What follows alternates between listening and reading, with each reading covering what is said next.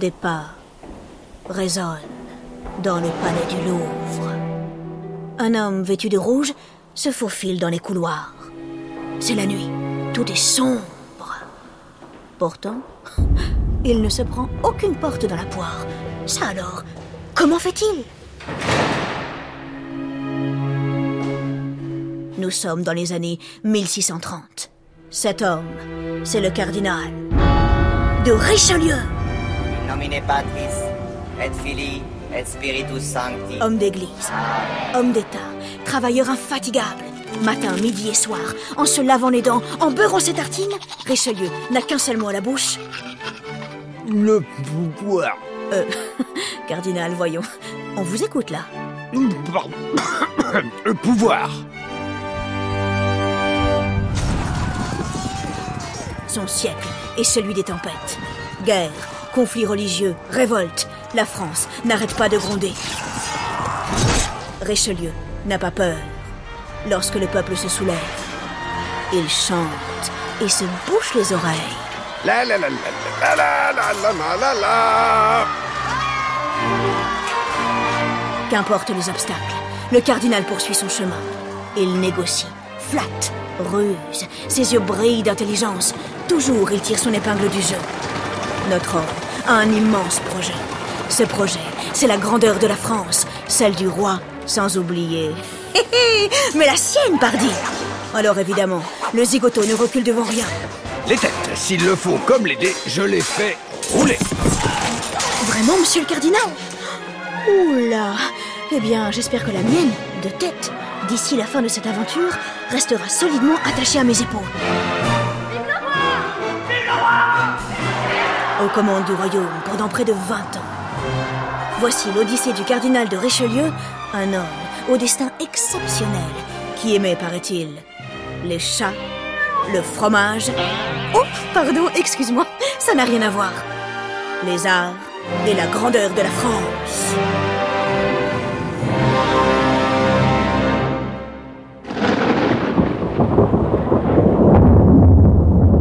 Lorsque débute notre aventure, les nuages sont bien sombres dans le ciel de France. Depuis des années, le sang coule. Protestants et catholiques s'affrontent jusqu'à la mort. Le bon roi Henri IV, après bien des efforts, a réussi à rétablir la paix. Mais la paix, hélas, se paie parfois au prix fort. En 1610, le roi est assassiné. Son fils Louis XIII a 9 ans, il est encore trop jeune pour monter sur le trône. L'heure est grave. Grave, oui. Enfin, peut-être pas pour tout le monde. Certains, comme notre Richelieu, savent transformer les crises en opportunités. En attendant que Louis XIII, notre futur roi, soit en âge de gouverner, Pense-t-il en caressant l'un de ses gros matous. sa mère, la reine Marie de Médicis, va prendre les rênes du royaume pendant quelques années. Qui dit nouveau souverain dit nouveau conseiller. Tu vois où je veux en venir, mon cher Miaou.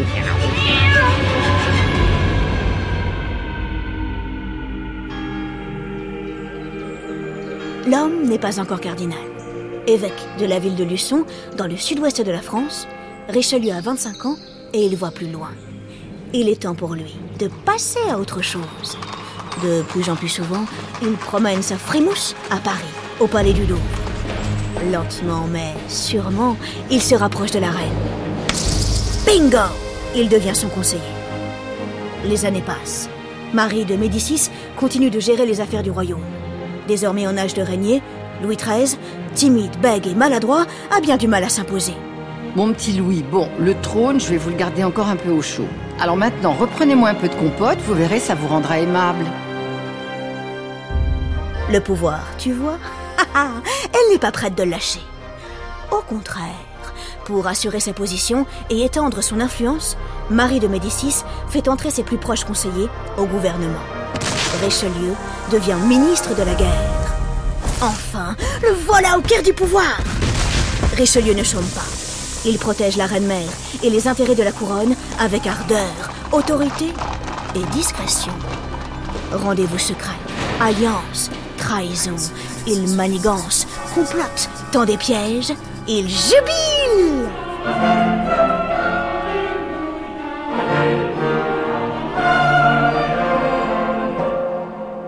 Alors, avec tout ça, bon, Louis XIII, ce mollasson, terne et sans éclat, ouh, il ne s'en soucie pas trop. Erreur, Richelieu, erreur. Le mollasson s'apprête à prendre le contrôle. Depuis des années, Louis XIII, beau, que dis-je, il bouillonne. Sa mère et sa bande de conseillers qui le tiennent éloigné des affaires pour imposer leurs lois. Ah Il en a ras les hautes choses Et même, tiens, pou Le jabot L'heure des règlements de compte a sonné. Richelieu est forcé à l'exil. Il doit partir loin, loin du pouvoir, loin du Louvre. Blessé, humilié, notre héros broie du noir. Son cœur saigne. Alors quoi? Il va jeter l'éponge? Oh non, sûrement pas. Richelieu s'accroche au pouvoir comme une moule à son rocher. Plutôt en avoir une miette que rien du tout. Oh, pauvre vieux, je comprends. Je fais pareil avec les sandwichs. Mais comment remonter la pente? Puisque le vent semble avoir tourné, ma foi. Mais il faut tourner avec lui. Le roi ne pourra pas rester fâché avec sa mère éternellement. Pense-t-il un matin, en caressant comme à son habitude l'un de ses gros matous? Un jour, quelqu'un devra l'aider à se rabibocher avec elle. Tu vois où je veux en venir, mon cher Miaou Oui, exactement. Eh bien, ce quelqu'un, il faut que ce soit moi. Richelieu décide de jouer les agents d'aube.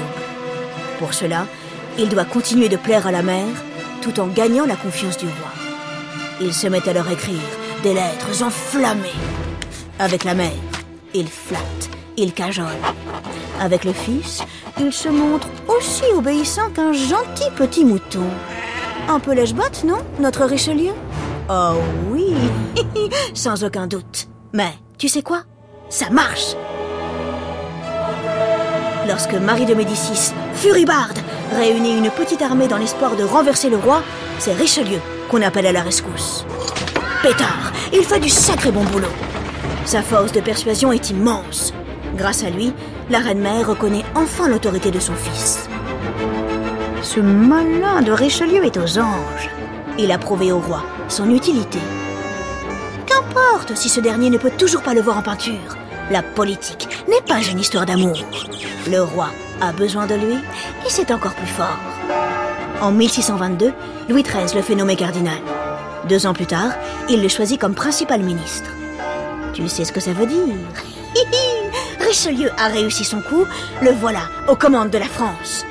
D'une main, il peut prier le Seigneur, de l'autre, écrire le destin du royaume. La tâche n'est pas aisée, la couronne est menacée. Richelieu fera tout pour la protéger.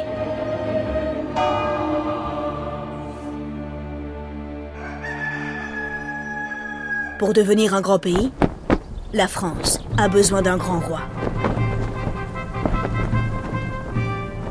Mais, problème, la noblesse française est du genre rebelle. Les ducs, les barons, eux aussi veulent commander, diriger. Un jour ou l'autre, ils pourraient avoir envie de s'emparer de la couronne. Le cardinal sait ce qu'il lui reste à faire. Il faut mater la noblesse. Pour tous les rebelles, ce sera quick quick. Crois-moi, ce ne sont pas des paroles en l'air. Qu'ils sachent tous désormais qu'il n'y a qu'un seul pouvoir en France et que c'est celui du roi. Un seul pouvoir? Hmm, Ouais, non, pas si évident. Le pays est encore divisé par les guerres de religion. Catholiques et protestants continuent de s'affronter. Depuis des années, la ville de La Rochelle, aux mains des protestants, se bat contre l'autorité du roi. Richelieu, évidemment, n'aime pas ça. Au nom du Christ, tirez Que les protestants en prient comme bon leur semble. Je m'en fiche. En revanche, je les veux aussi inoffensifs qu'une minuscule, mais alors minuscule petite tortue. Louis XIII, de son côté, commence à faire les gros yeux. Six ans que ça dure, Richelieu. Que diable? Finissons-en En fini Ouh, qu'il se rassure. Richelieu n'a pas prévu de faire dans la dentelle. En 1627, le cardinal assiège la ville. Il fait creuser un immense fossé et une grande digue qui l'isole entièrement. Plus personne ne peut entrer ni sortir.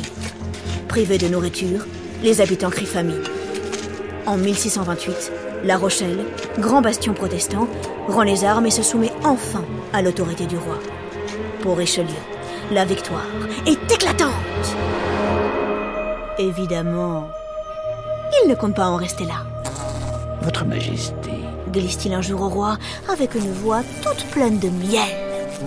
il faut maintenant faire de la France une grande puissance en Europe. Voyons, voyons. Hmm, comment compte-il s'y prendre? Eh bien, par la force. Tout simplement. En 1635, le cardinal entraîne le royaume dans une grande guerre contre l'Espagne et l'Autriche. Très vite, les caisses de l'État sont vides. L'argent, je sais où le trouver.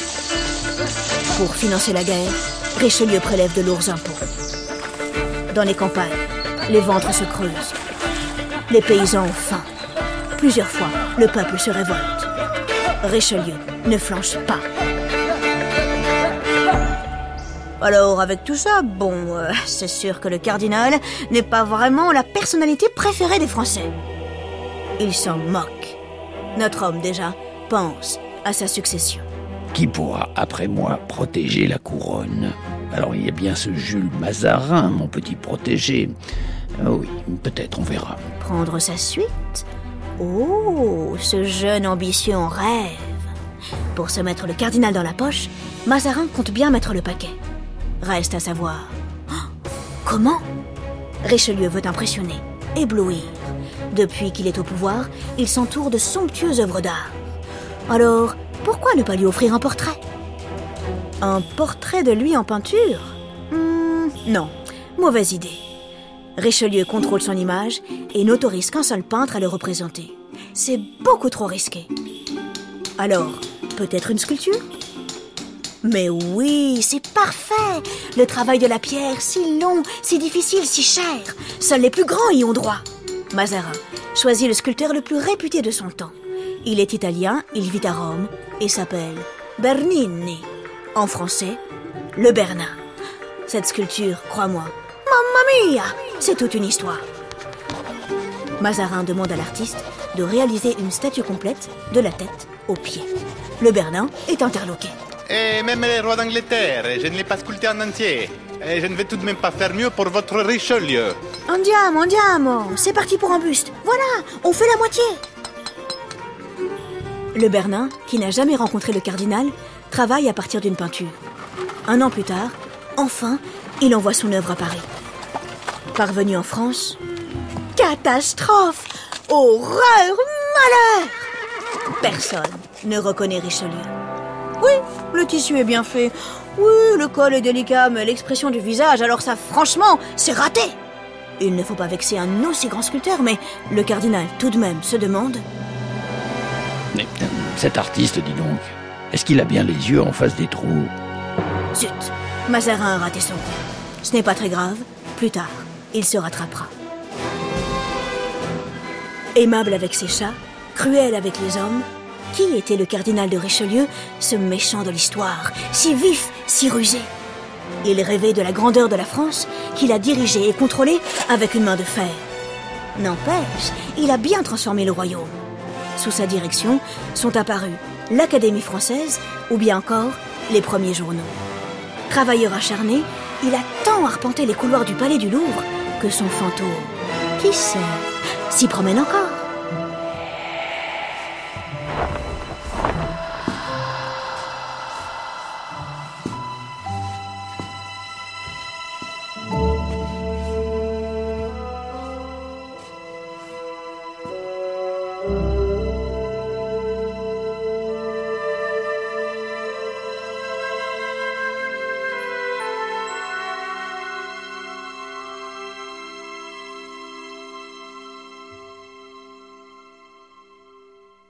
Derrière cet épisode, il y a Fanny Leroy, Anne Lioro, Basile Bocquer, les équipes du musée du Louvre et moi, Laure Grand Besançon.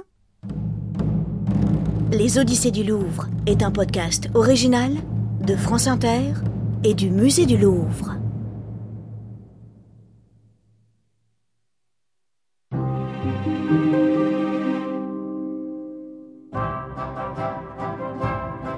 Le fameux buste de Richelieu, sculpté par le Bernin, est aujourd'hui exposé au musée du Louvre. Si tu vas le voir, regarde bien sur sa cape l'avant-dernier bouton. On dirait qu'il va se défaire. C'est un tout petit détail, mais crois-moi, Ça vaut le détour.